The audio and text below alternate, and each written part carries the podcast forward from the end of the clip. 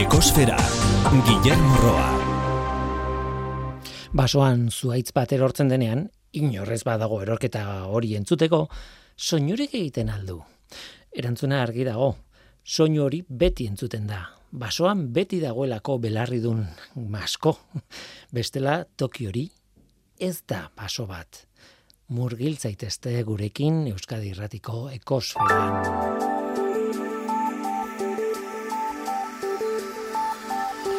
Zientzialari eta ekologo talde handi batek, irureun da berroita marra ditu baino gehiagok, baleen kontserbazioaren aldeko dokumentu bat sinatu dute. Beste dokumentu bat, azken berrogei urtetan izan diren eskaeratan beste bat. Adituek kontserbazioaren aldeko ekitaldiak eskatzeaz gain, dirua eskatu dute kontserbazio proiektuetarako.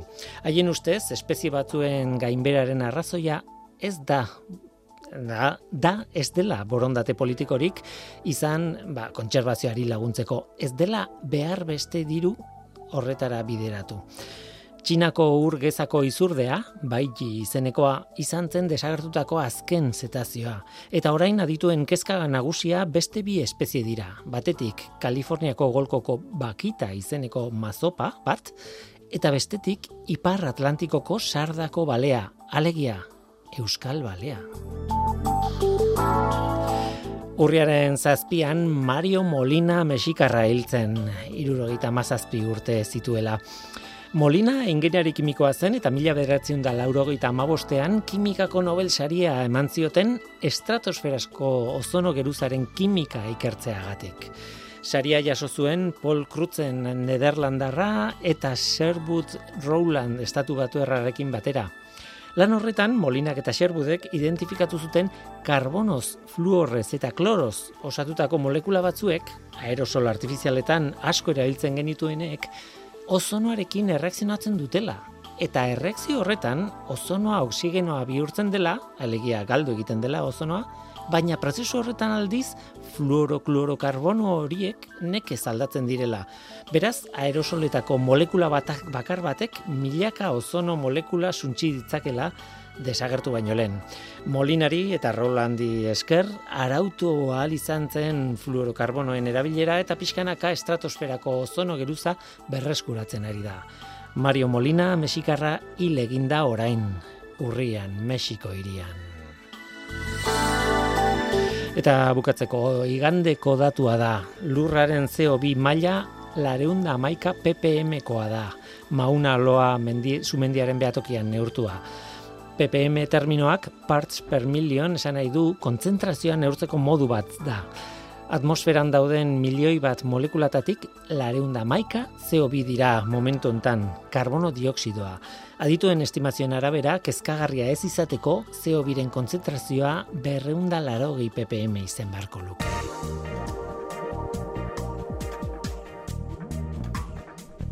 Ekosfera, Euskadi Gratian.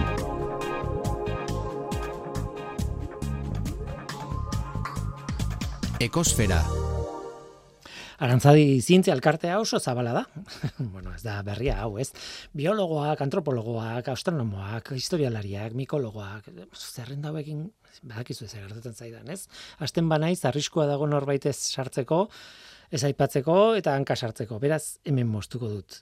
Baina azpimarratu nahi dut, ekosfera saioan izango dutela, haiek denek izango dutela haien toki berezia arantza disfera bat dago gurean orain.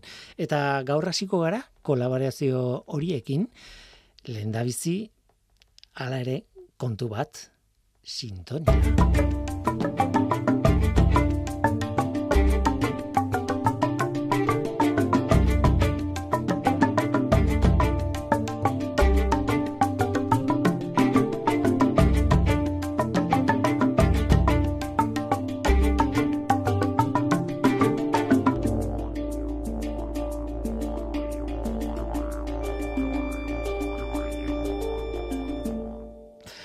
Mikel Etxeberria, kaixo? Kaixo. Anaiz Michelena, kaixo? Kaixo, atzalen. Norbaitek esaten zian denak, txekin, azten dira. Bai. ba, bueno, eh, hasi ez, eh, bat artean daka. Zerrendan ez dute esan, baina arantzadin ere nola ez. Botanikariak ere badaude. Eta hemen zaudete, ez dakit zuek botanikariak zareten edo ez? Botanikako sailan bazaudete behintzat. Bai, bueno, Eta- bi- biologia ikasi genuen, eta gero, ba, Eta biologian barruan botanika. Oi, e, bueno, berez e, botanikako zenbait asignatura hartu genitu, baina gero nik uste zoriak era, ekarri gintuela botanika saiera, edo Baina zoriak esaten duzunean gainera izango da ikerketa, ez dakiz zer, lana egin Bai. duzuela arlo horretan. Eta guain bai, karo, e, bai, botanikari konsideratu baituzke, bai. Zu, Mikel, Bai, antzeko nik eh, ekologiako master bat egin nuen, baina, bueno, grado mairako lana eta botanikarekin ba, lotuta edo hasi nituen, eta gero, ba, hainbat urte praktiketan pasan nituen bertan, eta gustu hartu eta, eta orain lanean. eta kontua da aurkezten zarenean norbaitekin hitz egiten duzunean, kaixo, botanikaria naiz. E, hori esaten duzu, Ez Ez. gehiago biologoa esango nuke. biologoa. Bai. Bai, niri ere berdina gertatzen zait. Bai, biologoa esaten dut. Tira, ba, bueno, e, zurekin hitz egin nahi nuen, e, bueno, nunbaitetik hasi behar genuen arantzadiko kolaborazioa, esan behar da, oso tarteka etorriko dela jendea, eta zerrenda hori ez dudala besterik gabe bota, baizik eta gai pila bat daudela arantzadin, eta gai asko gainera, ba, ingurumenarekin lotuta, naturarekin lotuta, zer esanik ez? Eta horregatik, ba, naizta kolaborazioa arantzadirekin egingo dugun, arantzadisfera bat montatuko dugun, baina noski izango da e, dibertsitate izugarriarekin, zuekin bai, baina zuekin ez dakit noiz egongo naizen berriz, eta, en fin, e, sekulako jendea dago, ez, arantzadin, eta oso dibertsua. Bai, bai, e, sail asko daude arantzadin, eta, bueno, lana, lanetik pixkat aldentzeko iten ditugun kafe orduetan, ordun konturatzea ez. Ba, ze jende diverso dagoen, ze lan talde desberdina dauden, ze proiektu dauden, eta oso aberasgarria da, egia esan.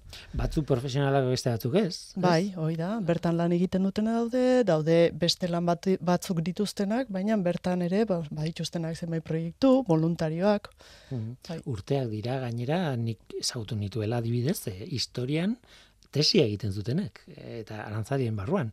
Eta behar bada gaur egun ba ez dakit eh, Euskal Herriko Unibertsitateko irakasleak dira edo bueno, ez dakit eh, arantzadiekin jarraitzuten edo ez, edo, baina esan nahi dibertsitate izugarria da eta zuek zarete lehenengoak.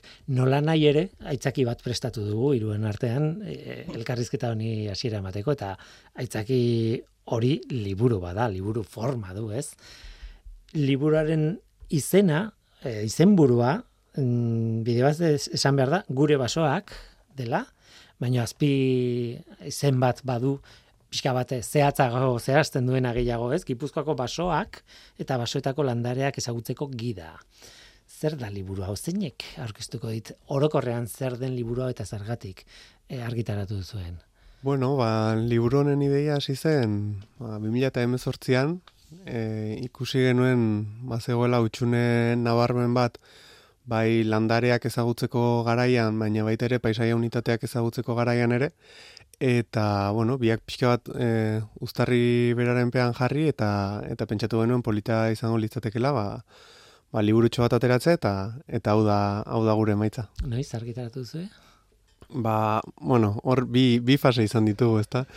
Liburua eskuartean lehenengo aldiz izan genuen martxoaren amabian, uste dut. Uh, hori da, Baina konfinamentu ama garaian. ostean konfinantu gintuzten, eta bueno, dena atzeratu da irailaren hogeita bian berriro aurkeztu dugun arte, eta eta hor hasi du ibilbide publikoa. ah, beraz, e, bi, bueno, bi fase esan duzuna, ez? E, dena den e, okerrez banago, eta entzun dizuet hor pasabidean ginela, hor irratean, bigarren edizioan, zaudetela? Bai, bai, bai, bai, ja da... Ez du, urriaren guztiak hasieran gaude. Aste terdi daramagu publikoki indala, eta, bueno, ingen tira guztia agortu zaigu, gutxi batzu ditugu, ba, bazpare, ba, eukitzeko, beti euki bardialako, eta orduan bigarren edizioan prestatzen nahi gera.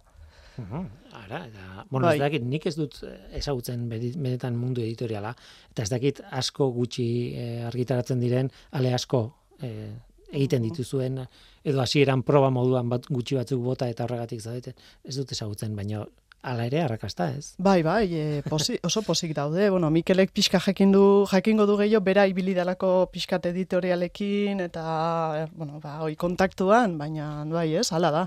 Ba, egun mila ale atera genituen, eta ezken duen pentsatu sekula, hain demora gutxian dena gastatuko zirenik. Pentsatzen genuen, ba, arantzadin gordeta edukiko genituela, ba, ba, poliki-poliki saltzen edo, edo horrela, baina, bueno, ba, zorionez, ba, kolpean ustu zaizkigu kaxa guztiak, eta, eta gustura gaude. Mila ale, mila lagun dituzue erosi dutenak, ez? Bai, bai, eta eskerrak emortu gainera lagun hori denei.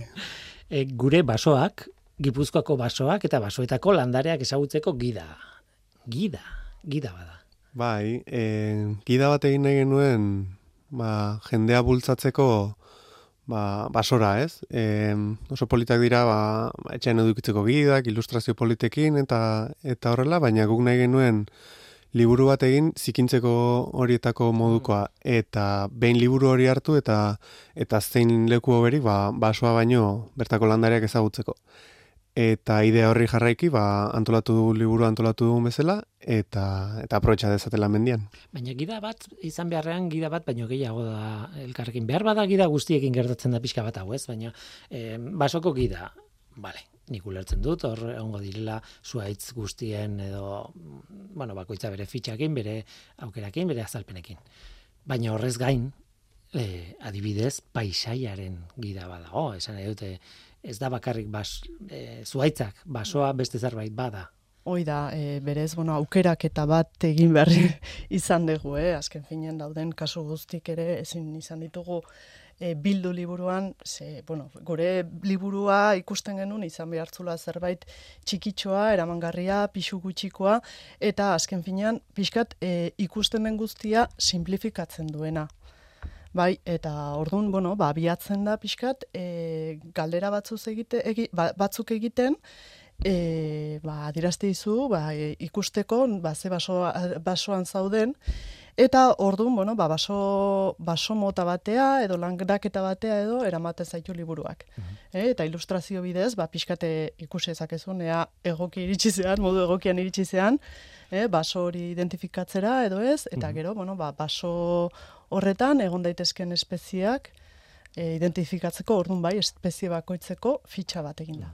Alegia, bai. ba, baso moten gida bada mhm. eta ez bakarrik zuaitzena. Eta... Hoi da. Bai, jarri nahi genion landare bakoitzari testu inguru bat. E, askotan ikusten ditugu ba, gida, landare gidak, eta oso, oso zentratuta daude ba, landareetan e, beretan, ezta? Eta hori oso ondo dago batez ere ba, ba profesionalontzako edo edo erabiltzaile aurreratuentzako baina iruditzen zitzaigun ba, ba edo norentzako egin nahi genuen liburu batean landareari bere testu ingurua ere eman behar geniola eta horregatik kokatu ditugu ba landare guztiak euren basoetan. Horrelako liburu bat planteatzen duzuenean e, e, zer referentzia duzu edo ez dakit hartu duzue Ez dakit nungo gida daukat nik eh, hortik e, ingles ez dakit zer eta hoiek beharritzailea eh, ez dakit. Bai, noski, no, nolako... ez da izaten, nola guztiz, e, zer den prozesu bat, bai, dituzu gida, gero beti gogoratzen ze ilustrazioietaz, ez, e, aspaldiko ilustrazio fitxa politoietaz, e, gero baituzu gida oso erabilgarria dianak igualtzuretzat, baina e, argazkiekin egina daudenak, Orduan, ba, bueno, nahi genuen zerbait erakargarria izatea, orduan ilustrazioetara jo bar genuen. Hoi bai. Baina aldatzen ari da, egida mota hauek egiteko modua? Edo, edo beti berdina, esan edute beti da nik ezagutu ditugu, ez? E, perretxikoen gida. Bai. E, ez dakit, egaztien gida, edo animalien gida, edo e, gipuzkoako, ez dakit, gida, ez? Eta, eta beti itxuraz noski berdintxoak dira, baina ez dakit evoluzio bat dagoen liburu mota hauetan, edo planteatzen duzuenean, guazan egitera zerbait, Ez dakit, ez bueno, Guri pasatu zaigu, gano, zuk egiten duzunean eh, anfibioen gida bat, edo txorien gida bat, oso erakargarri da zuzenean, ze, animaliak dira, eta hori asko gustatzen zaigu. Guk, ba, beste buelta bat eman berri izan diogu, ba, landareak inor gutxiri interesatzen zitzaizkiola uste genuelako, liburuaren arrakastarekin, ba, hori ematen du ez dela ala. Eta, eta gure iturriak izan dira batez ere, eh, EHUk edo EHUko lankide batzuk egindako ba, liburu bat fitosoziologiari buruzkoa eta eta lagun nafar batzuk ere beste bat egin zuten eta horri lotu diogu ba, betiko fitxa tekniko horien informazio. Orduan egin ditugu biak pixka bat e, uztartu edo edo liburu batean laburtu. Hmm, hala ere, baietz baietz hain naiz burua egin, baina ez nago ados gauza bat, bueno, ez nago ados, zuen landaren artean erakargarrienak da dituzu esku artean. Esan ez zuaitzek beti izan dute Erakargarrienak, horrelako, handi- handienak igual, ez? ez erakargarrienak baino, bueno, ba... ba, Publiko ditugunak. ez dira erakargarrienak zuaitzak, nik esango nuke baietz. nik uste diala gehien lantzen direnak eskolan eta horregatik ez, igual, eh, heldu bilakatzen zeanean, Aha. eukezakezula, ez, ba, erlaz, ba, ez dakit, eh, ba, gertugo ikusti dituzula, baina ez dakit erakargarritasuna hain da subjetiboa. Bai, bai, bai, noski. Baina, bueno, ez dakit, eh, denok dugu. Duela gutxi irakurri dut Lab Girl izeneko liburua. Ah, Demora asko pasa dut irakurtzen, ze behin da berriz hasten nintzen eta zerbait gertatzen zen da berriz ere hartu behar nuen eta berra. Eta berda, Hope Jaren da emakume bat ikertzen dituena li- eh, iker, eh, zeak, zuaitzak. Eta azaltzen zituen zuaitzak modu oso polit batean. Eta berak esaten zuen denok daukau zuaitz bat txikitatik, ez? E, ezagutzen dugu gure e, etxe atzeko parkean dagoen ez daki zein zehazki hori, eh, ale hori, eta hori gogoratzen dugu. Eta, Bai, hori ez bai, dakit, ez, individualizatzen ez Bai. momentu hortatik bai, ez? eta hori ez daukagu, hori ez dakit, eh, garo batekin, edo Ez. ez dakit zerrekin, ez? Ordan zuaitzak bereziak dira, alde horretatik nire ikuspuntutik, eh? Bai, bai, bai, eta guri ere, ez, gure konsultea ugarienetakoa izaten da, ba, ba deia jasotzen ditugu, ez dakin nongo parkean badago zuaitz bat, eta kimatu behar dutela, eta hor ba, eta jo, aspalditik dagola zuaitz hori, eta ez da, horre, ukitzi bai. dugu gure ez baidak, ze, bueno, ba, bai, igual zuaitz hori pertsona horrentzat oso oso garrantzitsua da, baina, bueno, landatutakoa izan da, ba, bueno, ba, badu bere ez, azkenian eragina, ba, hor bertan dauden orno gabentzat, egaztientzat, baina gero, ba, batzutan gure ikuspuntetikan ezin digu askoz gehiago lagundu. Ez, ez dugulako zuaitz hori ikusten bere eremu naturalean, igual ba, ez da bertako zuaitza, bueno, ba, o ez dago babes bat atzetikan, orduan, ba, ba, bueno, askotan, ba, psikologia lan egiten dugu kasuetan. Ez, entzun, saiatu, bueno, bideratu behar dezakegu, ba, ekologi, ez, ekologia pixka lantzen duen, o, ekologista talde batera, edo, baina askoz gehiago askotan, ba, ezin izaten dugu lagundu. Nik neu trampan erori naiz eta Ah. zuaitzei buruz hasi naiz hitz egiten, baina basoi buruz hitz egitera etorri gara gainera. Bai, basoak, basoak. eta ez zuaitzak, eh, bueno, baita ere, ez? E, baina eh, hasieran esaten nuen, ez? E, paisaia ezagutzeko gida, Gipuzkoako paisaia ezagutzeko gida txiki bat sartu duzue tartean hasieran, ez? Eta klimari buruz hitz egiten duzue, eta historia geologikoari buruz, eta lurzoruari buruz. Eski, noski, e, zuaitzek egiten dute orografia, zuaitzek egiten dute basoa, noski baietz, baina basoa ere, ba, azpiko arrokek, e, ura nondik nora doan, e, hidrologiak egiten du, e, askoz komplikatuagoa da, ez? Bai, eta nahi izan dugu, ba, horri denari testu inguru bat jarri, eta eta horregatik egin diogu sarrera bat Gipuzkoari, Gipuzkoako ba, orografiari, klimari, historiari, eta horrek uste dugu lagunduko diola irakurleari paisaia hobeto hobeto interpretatzen, eta eta azaltzen ba, ba zergatik e, bi pago mota bi pagadi mota eduki ditzakegun luzorroaren arabera Uh edo zergatik gainetan pagoa dugun eta aranetan aritza edo edo horrelakoak. e, berezko basoa, dago hemen e, atal bat, eta berezko basoari buruz denok pentsatzen dugu dakigul, badakigula zertan, eta ez dakit ni, oso konbentzuta ez nago, benetan dakigunik zer den berezko basoa, eta gero basoen historia, eta izugarri interesgarria da basoen historia. E, nire galdera pixka bat tematuta nago honekin eta behar bada irratien ez basoi buruz hitz egiten dudan bakoitzean gauza bera esat- galdetzen dut baina e, natural alda basoa. Basoa natura atzat hartzen dugu, baina nik ez dakit e, gizakiaren eskua hor dago, ez? Eta lurralde ia osoan, ez? Bai, era Bai. bat. Bai, eta hori aspalditik dator Europan baso natural, natural urlertzen baldin badugu ukitu gabeko baso hori, hori Europan ez da existitzen, edo edo Eta daudenak, oida, iparreki bai, alde hortan. taiga eh, bai, hori izango da, baina bai, baina hemen ditugun bai, baso guztiak edo gehienak izan dira ustiatutakoak, bai bertako espezieenak, bai bai kanpoko espezieenak eta hor ditugu adibide, ba aritz eta pago mugarratuak. Mhm. Hori da, eta e, adibidez azkarrazten diren koniferen historia, Baita. e, badago untzi e, bueno, Untziola itxasontziak egiten egiteko eta pieza bereziak, forma bereziekin egiteko, ba, Erabiltzen Suaitzaren bai, metodoak, ez? Bai, pisuak aha. jarri, ze jarri azgida batzuk, ez? postu adarrau eta utzi Bai. azten bestaldetik, edo ez dakit zer, edo gero dauden nolski kontsumorako ere e, landatutako, ez? Baserri bakoitzaren ondoan dagoen txaurrondo bat, adibidez, horrelako gauzak, ez? E, E, beraz, naturatzat hartzen dugunean batzuetan erabat artifiziala da. Esan dut, eta basoaren ikuspuntutik, baso artifizial asko dago hemen, edo, ez.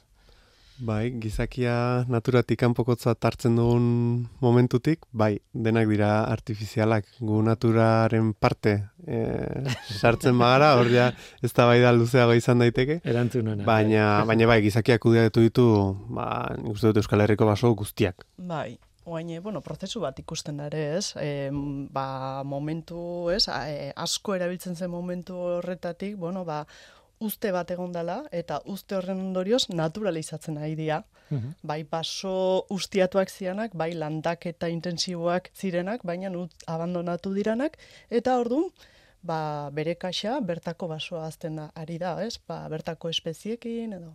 Hor kontu Ikusten da prozesu hori. Bai. Eta, eta, bueno, esperoko ez duzun galdera bat egingo izut, baina, Bai, bueno, eske garai batean e, irakurri nuen adibidez e, e, ipar itsasoan ba zeudela, bueno, petroleoaren krisiaren garaian, hasi izan ustiatzen ipar itsasoaren azpiko po- poltsak, ez, e, bai gaseskoak, bai petroleozkoa eta eta garai batean e, hasi ziren azten e, ur hotzetako koralak, ez? E, Mhm. bueno, estruktura hoietan e, plataforma petroliferoen hanketan azten ziren heltzen zioten horri eta hazi egiten zian koralak. Eta orduan sekulako diskusia hontzan gero plataforma horiek kendu behar ziren zituztenean. Greenpeaceek esaten zuen noski, ez kendu korala, ze oso motel azten da, hau baliabide natural izugarria da, ez dakiz. Eta bestetik beste batzuk esaten zuten, baina itxas, iparritxasoa areazkoa da, ez dago arrokarik azpian, eta berez, ez hitzaien tokatzen hor aztea. Eta orduan, ez dakit zertan geratu zen e, ez da bai seguro asko hankak utziko zituzten eta korala mantendu da, ez dakit seguro. Baina hor dago, z- zalantza hori, zuk esaten diazu ere bai, basoa, ba, naturalizatzen joan dela, edo ja, batzutan ustiatzeari usten diogu, eta orduan naturalizatu egiten da basoa, baina berez hor daude gelditzen dira, berez artifizialki kontxon Bai, artean landatutako espeziak. bai. E, paradoxa, natural bada, eh? Biologo, biologoentzat e, buru hauste handia, edo. Bai, bai, bai, eta askotan eukitzen ditu gure eztabaidak, ez? E, bueno, ba nahi degunean baita ere bertako basoaren alde egin egiteko, ba, ez dakit, ekintza batzuk egin, nola egin ekintza horiek, e, noraino eskua sartu, ez? E, prozesua askartzeko bai, baina e, prozesua askartu asmoz, igual kalte itilezu beste espezie batzuei, orduan, bueno, hortarako arantzai oso da. Ze oso gertu ditugu beste departamentutakoak, eta orduan, ba, hor, ba, pasatzen jo pasilloak, eta izu, egaztiak eta, jo, noiz egoteia aktiboen, e, ze, orduan, ze, garaitan komeni zaigu, eta gero igual zoaz, e, entomologoen gana, eta zetizu, uh, ez dakiz xomorroak, mesedez, orduan ez. Eta, bueno, ba, bai, e, bai daukagu. Komplikatu Eh, da. komplikatu da. Bai. Bueno, zuek zuen liburuari buruz hitz egitera etorri zarete, ez? He venido a hablar de mi libro ospetsua eta arrazoiakin. E, oso bitxia egin zait e, banaketa, ez? E, berez gida, basoaren gidan sartzen zaretenean, e, bueno, baso motak lehen aipatu dituzu, ez, Mikel? E, aristiak, pagadia, artadia, mestia, altzadia, ez dakit baten bat utzi dudan, baina horrela e, banatu dituzue kapituluak nolabait, ez? Baina esan nahi dut adibidez pagadian pagoak badaude noski, baino beste espezie batzuk daude, ez? Esan nahi dut pagadiaren kontzeptua ez dela pagoz osatutako baso bat, baizik eta espezie askoz osatutakoa. Bai, justu, adibidea, pagadiak oso oso pobreak dira espezietan. Bai, okerrena da, ez hartu dut, ez? A, a, bueno, Bai, baina- aristiak adibidez. Bai, hori pasa zaigu guk, em, e, nolabait e, sailkatu ditu landareak habitatetan edo basotan, eta nunbaiten jarri behartzen muga, baina, baina bai, transiziozko ere, eremu asko daude, ba, baina horiek dira aipagarrienak edo edo egiteroatuenak eta identifikatzeko erresenak. Eta gero bai, barruan, e, ilustrazio bidez saiatu gara e, bertako espezie guztiak ba, zenbakitzen eta gero gero azaltzen. Dena den, espezie bakoitzak du, e, kokatu dugun habitatean kokatu dugula, e, aldamenean ba, etiketa txiki bat, eta, eta horra aipatzen dugu ze habitatetan agertzen diren. Ba, pagadiko espezie bat ateratzen bada amestian edo edo aristian hori ere jarri diogu eta horrek ematen dio ba liburuari horrelako ziklikotasun bat eta eta plastikotasun bat ere bai ba, ikusteko ba, landare batzuk ez direla agertzen ertxiki e, habitat batzuetan edo beste batzuetan. Hori ere pasaliteke, baina baina bueno, kontrako ere bai. Eta adibidez, aristien kapituloan ireki liburua, eta lehen aipatu duzu, ez? E, bi aristi mota daude gutxienez. E, lur bai. pobretan e, jaiot, e, bueno, azten dianak eta, eta beste, kontrakoa, ez? Eta hor lurraren ezaugarriak asko, asko du, ez? Du, bai. Asko. Bai, eta lurra, bai, e, orduan ikusten da ez, ba, pixkat ikuste zunean, zuaitz geruza homogeneogoa dala, azpin etxi jarrasko dagola, bueno, ba, igual zaude lur zoru txiroko e, aristi baten. Aldiz ikuste zunean, diversidadea handiagoa dela, bai, goiko geruzan, eta bai, erdiko geruzan, ba, orduan, ba, ba, bai, beste lur zoru mota bateko aristian zaudela, pentsatu ezakezu. Hori eh? talde guztietan gertatzen da. Aristiekin argia da, ez? ere mm. gertatzen da eta bueno, gero esaten zuna Mikelek, osea, gu saiatu gea, ba, ikusten habitat horiek, ba, bere optimoan edo hemen egon daitezken egoera eratuenetan, baina gero ez da ez txuri ez beltza. Mm. Osea, transiziozko baso asko daude, baso gaztea daude, badire baso mixtoak deritzenak, ez? Ba, ez ditugunak sartu, pixkat, simplifikatzearen. Eh? Baina, bueno, bai, e, irakurrez gero, hoi da, esaten zenuna, ez? E, asierako kapitulo hoi, igual izan daitekena, ba, testu gehiago dakana, eta igual, ez, irakurleen zare, ba, pixutxuena, ba, bez, berez, irakurrez gero, asko ulertu ezakezu e, inguruan daukazun paisai hori, ez? Zuaitzez osatutako paisai hori. Mm. Eta orduan konturatzezea, ba, ba, oiatzean egon dela. Informazio hori gainera, nolabait barneratuta badugu, ez? E, osea, hmm. zuaitz mota, baso mota horiek ikusi ditugu, e, mila aldiz, e, zakit ez? Bai. Igual identifikatu bez, baina ikusi bai, ez? Askok, askok esan digute, o, irudiak ikusten, ez? Habitat bakoitzeko egin diren ilustrazio politioitan, ba, esaten zuten, ah, ba, bai, ni baso hontan egon naiz, ez? Ez tet esagutzen, ez nekien ze baso mota zan, baina ni egon naiz. Horbel hortan jolastu duten ere semalabek, eta bai, hori bai, gertatu zaigu, hoi pagadian. Eh? Bai, eta saiatu gara e, bereziki e, landarerik jakin gabe, edo landarerik ezagutu gabe, basoak identifikatzeko gidatxo bat egiten. Eta eta ba, ezer jakin gabe, landare bat bere identifikatzeko gai izan gabe, e, uste dugu joan zaitezkela liburu honekin basora eta eta habitat bat edo edo baso bat identifikatu. Eta gero ba ba, gogotxu jarraitzen badute, ba, jarraitu ba, espezie, espezietara. Proba egin duzu, horrek funtzionatzen duen? Ez errez daki norbaiti eman eta bere egin jun basora? Eta... Ez du hori egiteko, plazerrik eduki. ez de, ez de tegin, egia esan. Egia esan, egunen batean, behar balen baina hau eh? Bai, bai. Zuait batzuk esagutzen ditut, eta landare gutxi batzuk ere bai, baina bestela ez dakit oso, oso jakintxoa nahi zen. E, hortik aurrera, gida estandarra nolabait espezien deskribaketa eta basoen banaketa hori e, bukatzen denean ez da bukatzen gida. Landaketa buruz adibidez hasten da hasten zate kontatzen. Hor datu bitxi bat e, hor irakurri dut e, gaur egun ehuneko berrogeita bosta dela basoa e, Gipuzkoan, ez? Lan, e, lurraren eremuaren eremuaren ehuneko irurogei inguru da zuaizti eta ehuneko berrogeita bost esango nuke landaketa. Landaketa orduan gaizki irakurri dut, ba, ah, ondo. Eta orduan, e, landaketa horretan sartzen ari nola bait, lehen aipatzen nuen, artifizialtasun horretan ez, bai. nola bait, ez? Bai. E, behar beharrezkoa, gaur egun? Bueno, Ze zaila, eh? bai, galdera hori erantzuten Galdera zaila da, bai. zaila da, baino, baino bai, historikoki landaketek garrantzi handia izan dute, eta eta gaur egun Gipuzkoako paisaia ulertzeko, ba, iruditzen zitzaigun baso ez gain landaketak ere sartu behar genituela, e, azkenean, ba, ba, lur eremuaren zati handi handi bat delako landaketa, eta ba, iruditzen zitzaigun irakurlea antzu edo erren utziko genuela horiek sartu gabe. Mhm. Bai. Kuriosa da. bai. Paisaiaren zati handi bat dia, orduan ulertzeko, ba, bai, adierazio hartzen, kapitulo batekin. Mhm. Bai, Bururatzen zait ez dago edo ez dut ikusi bintzat eh, gidan, baina eh, baso urbanoa, ba, hiri basoa eh, ez dago sartuta, ez? Em, beste mundu bada, ez da?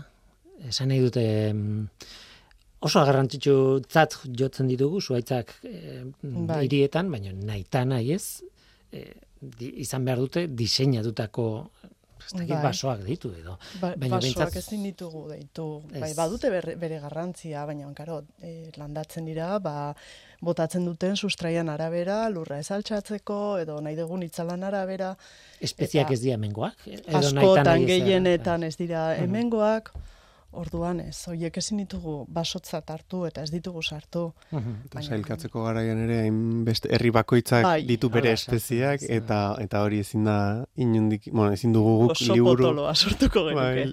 bai, herri bakoitzak izango luke bere kapitulotxoa. Ba bai, eta badira gainera ale batzuk bereziak, gaina babestutakoak eta bereziki handiak direnak Bai. eta horrelako, zera, garai batean ibiltzen ginen, ba, herri hontan dago ez dakiz zer bat, sekuia bat Bai. gazteizen eta hola. Edo jingo biloba, Ja, ez? Jingo biloba, Eh, izugarri baten ondoan bizi naiz. eta oso polita iz. Oso oso polita dago. Bai, Bai. baina hori eh, okerrez banago txinakoa da edo asiakoa da. Bai, ez, asko jingo da. bai, bai, bai. Ez da hemengo Ez. bat, baina asko erabiltzen Baina da hirietan. aspaldiko zuaitza omen da eta bere ostoa oso berezia da. Ikusten ba ez ez, nola dauzkan Mm. ba, bi adarka etxo edola ostoak eta Mhm. eta hor ikustea eh, ez dakit nervio modukoak, ez? Bai. Hola oso era ordenatuan. Mhm. Mm. Tira, bukaera, liburuaren bukaera ere berezia da. Ez dut ekarri, bueno, hor da gezu liburua, baina Mhm. bukaeran e, inkluso ariketak umentzat edo, bueno, badago tartetxo bat berezia, ez? E, Bai, Ze eh. proposatzen duzu bukaeran? bueno, proposamen orokorra da basora joatea. Eta eta aitziki aitzakia horri helduta, ba hiru azpiataletan e, antolatu dugu. Lehenengoan e, proposatzen dugu herbario txiki bat egitea. Herbarioa hori bai landareari ostoak kendu gabe, ba Mm. la, eh, papel, ezta? bai, papel Mm. bat hartuta, ba, gainetik ostoa, ostoa azpian jarri eta gainetik arkatza pasata, ba, ba kolekzio txikitxo bat egin liteke.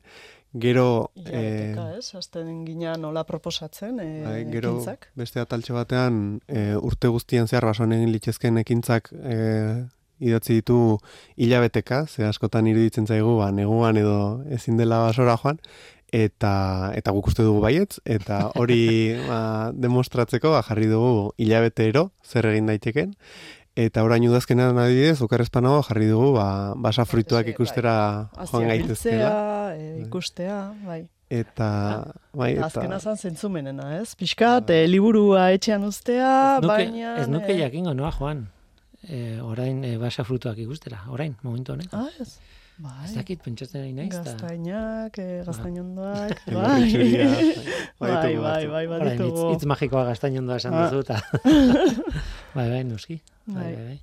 Gainera, udazkena pf, kaleko ontzata jasotze garaia. Bai, beti da, Denetik jasotzen da Mm. basoan, ez? Mhm. Bueno, bukatu da. Kalean da, e, salgai dago pentsatzen dute liburu den da oikoetan. Bai, ez? bai, bai. Bai, Orain berria ari zaigu promozio lanak egiten, Mhm. eta amaikar arte, urriaren amaikar arte erosi daiteke berrian, berria lagunentzako Mhm. e, berapen txiki batekin, eta bestela, ba, oiko, oiko liburu dendetan dago. Mhm. Eta zuek nola zaudete orain? E, aipatu behar dut sarrera bat dagoela Toti Martinez de Lezearena, ez? Bai. E, e, magiaren, ez dut goratzen, izenbura, baina Baso sorgindua. Bai, Mas, baso sorgindua, eta bar, e, hortik ere mitologiak asko eman digu, ez? Basotik Bai. asko hartu du ere bai. E, nola zaudete ze atzera begira eta nolako balorazio egiten duzue? Ba, oso positiboa, hola, pixkat animatzen egia, eta esaten genuen zergatik ez ez, ere zabaldu eta bai, ba, Euskal Herriera, Euskal Herriko basoena egin, o, Asko aldatuko litzateke.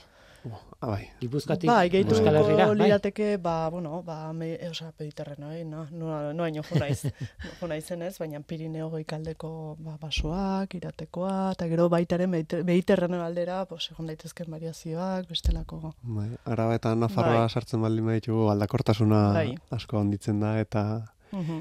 eta bai, eta valorazioa nik uste dut oraindik ari garela dugu neurtzen, sinisten, bai, siniste prozesuan gaude Bai. eta eta bueno, pozik, pozik, Zuk gustura. arazo editorialekin zaude buruan, ez? Edizio berria atea behar dela eta bar. Bai, bai, bai. Arazo guztiak horrelakoak izan da dira, eh? Bai, bai, bai. Horrelako arazoa gustura hartzen dira. Eta batzutan, ba, presakin, e, bueno, ikustentzea, baina agian pixkat denboratxo hartu, eta ba, berriro revisioa txiki batin, da, bigarren, ez, ziaiteko, eta Mhm. eta beti hobek- hobekuntzak e, sartzeko. Mhm. On Tira. Gure basoak, Gipuzkoako basoak eta basoetako landareak ezagutzeko gida bat. Nik azken azken azkeneko ideia bat botako dizuet eta berbadala esan duzu ez, zikintzeko moduko gia bat ez, gida bat egin duzuela eta enkuadernazioan anillazkoa enkuadernazioak ez dituzue pentsatu. Ze, iruditzen zait batzutan mm, ez dakit motxilan eramateko er, bueno, erosoagoa dela, eh? baina bueno, nire iritzi xumea da eta behar bada okerra.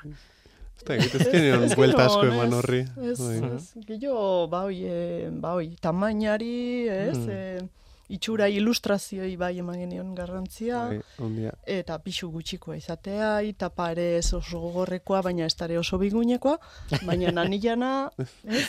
Bueno, igual bigarren Bada, ediziorako. bada gauza bat kontutan hartzen dutena, urtero nere agenda aukeratzeko orduan. Bada, Bai, anilana. anilana. bai, begira. Orduan ez da ez da oso ideia eroa behintzat. Ez, ez, ez. Bota dizuet. Tira, gure basoa. E, salgai leku guztietan eta zuek pozik. Eta ni ere bai, etorri zaetelako ekosfera honetara, arantza disfera, honi hasiera emateko. Eskertzen dizuet pila bat, Zuri. Mikel Etxeberria eta naiz Michelena. Mhm. E, a- ea noiz bueltatzen zareten da noiz Bai, bai. ikusten garen berriz ere eskerrik asko biei. Zuri. Vale. Let me bring you songs from the woods to make you feel much better than you could know. Better than you could Dust you down from tip to toe. Dust you down from tip to toe. Show you how the garden grows. Show you how the garden Hold grows. you steady as you go. Hold steady as you join the chorus if you can. It'll make of you an honest man. Let me bring you love from the fields. Poppies red and roses filled with summer rain to heal the wound and still the pain that threatens again and again as we drag down every lover's lane. Life's long celebrations here. I'll toast you all in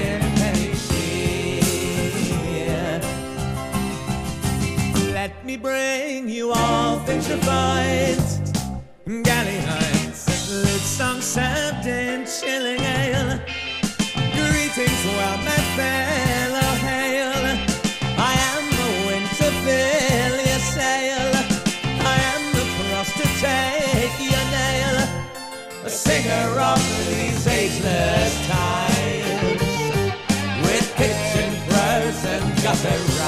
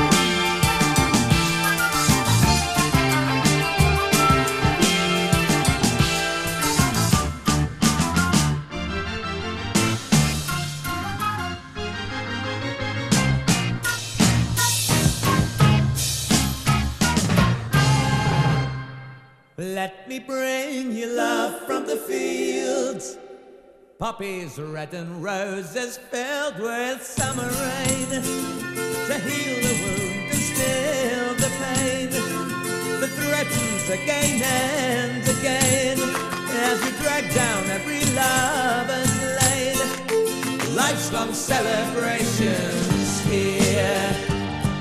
I'll toast you all in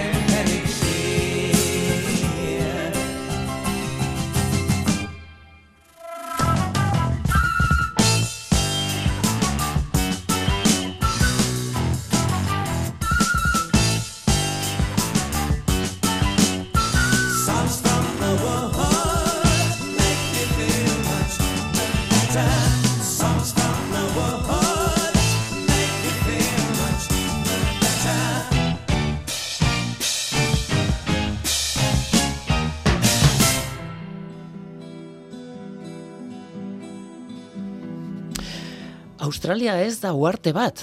Ez dakit zuek harritu zareten hau entzutean, baina ni bai, e, uste nuen Australia uarte bat zela, munduko uarterik handiena hain zuzen. Baina ez, Australia ez da uarte bat. Eta beraz munduko uarte handiena Groenlandia da. Hori irakurrita iztegira jo nuen uarteren definizioa begiratu nuen, alde guztietatik urez inguratuta dagoen lur zatia, esaten zuen. Ez nuen oso ondo ulertzen, Australia alde guztietatik gure zinguratuta dagoen lur zatia da. Beraz, horretan ez dago zalantzarik, orduan zergatik ez da uartea. Ba, geologoen arabera ez da uarte bat kontinente bat delako. Ea, geologikoki, noski, geografikoki badakigu ozeania dela kontinentea, baina geologikoki Australia bere horretan kontinentea da, edo masa kontinentala, ez? Plaka tektoniko handi eta isolatu batean dagoelako. Groenlandia adibidez, Ipar Amerikako plakan dago, alegia, naiz eta itsasoz banatuta dagoen, geologikoki lotuta dago Ipar Amerikarekin.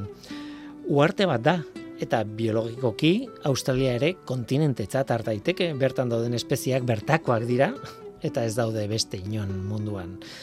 Australia kontinentea da. Berez urez inguratutako lur zatiaren definizioari helduzkero, Eurasia izango litzateke munduko uarterik handiena, baina Eurasia ere Australia bezala kontinentea da. Eta beste kontu txiki bat, Euskal Kostaldeko uarterik handiena ere ez da uarte bat. Baina kasu honetan arrazoia ingenieritzakoa da edo irigintzakoa nahi badibuzue. Uarterik handiena Gipuzkoan dago, Getariko San Anton mendia, Getariko xagua nahi bazue. Amabosgarren mendean lotu zuten uartea erreigunea dagoen lurrari eta geroztik San Antonez da uarte bat. Hori horrela denez, Euskal Herriko uarterik handiena zein da, ba, izaro da, Bermeoren eta Mundakaren aurrean dagoen uarte hori.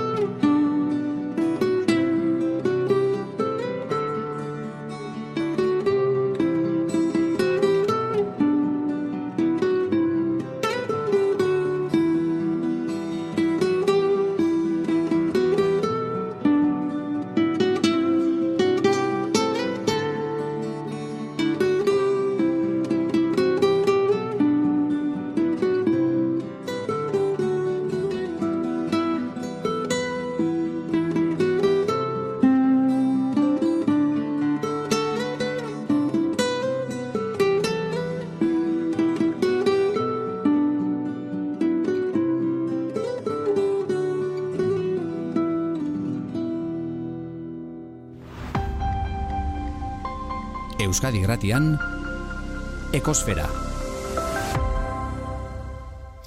Orain zipristinen garaia iritsi da. Arantxa txintxurretak tentatu nahi gaitu. Biologoa da, asko daki, baina ez digu irakatsi nahi. Aldiz, tentatu nahi gaitu. Gugeu naturara irteñarazi nahi gaitu. Guk geuk ikus, entzun, usaindu, ikutu eta dasta dezagun natura deitzen dugun hori. Eta horretarako, ekarriko dizkigu zipristin hauek.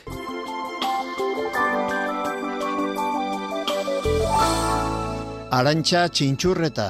Hirugarren pixuko xabik, komuneko txorrota zabalik utzi du nahi gabe.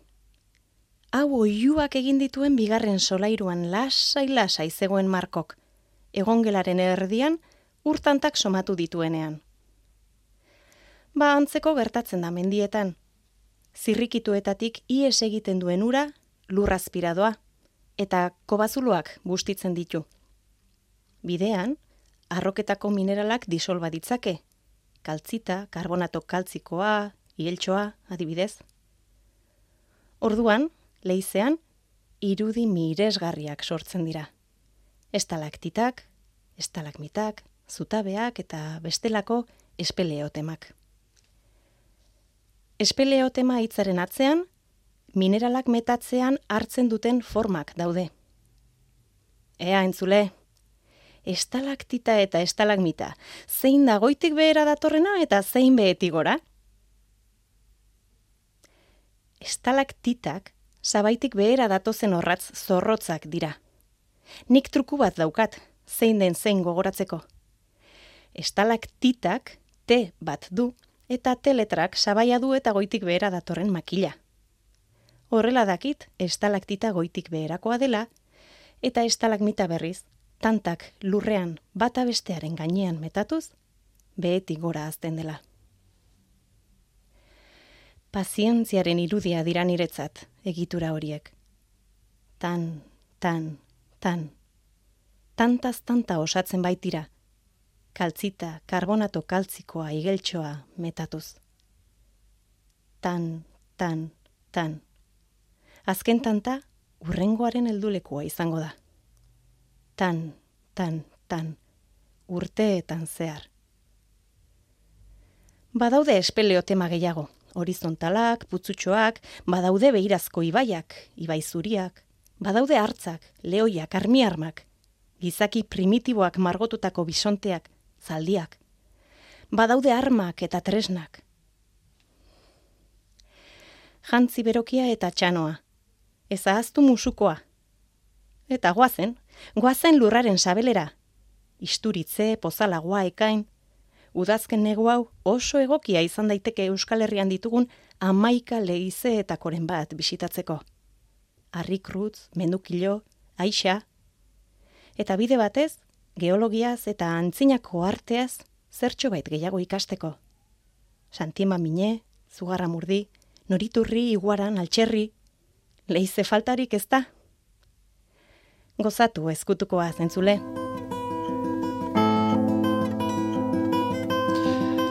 Ba, gaurko gaia basoa izan da gozatu ezazue basoa bertara joan da, edo zinek daki, un paseo por el bosque liburua irakurriz, edo pelikula ikusiz. Oraingoz, hau izan da dena hemen ekosferan, Mikel Olazabal teknikan eta ni Guillermo Roa mikroan. Aste hona izan, agur.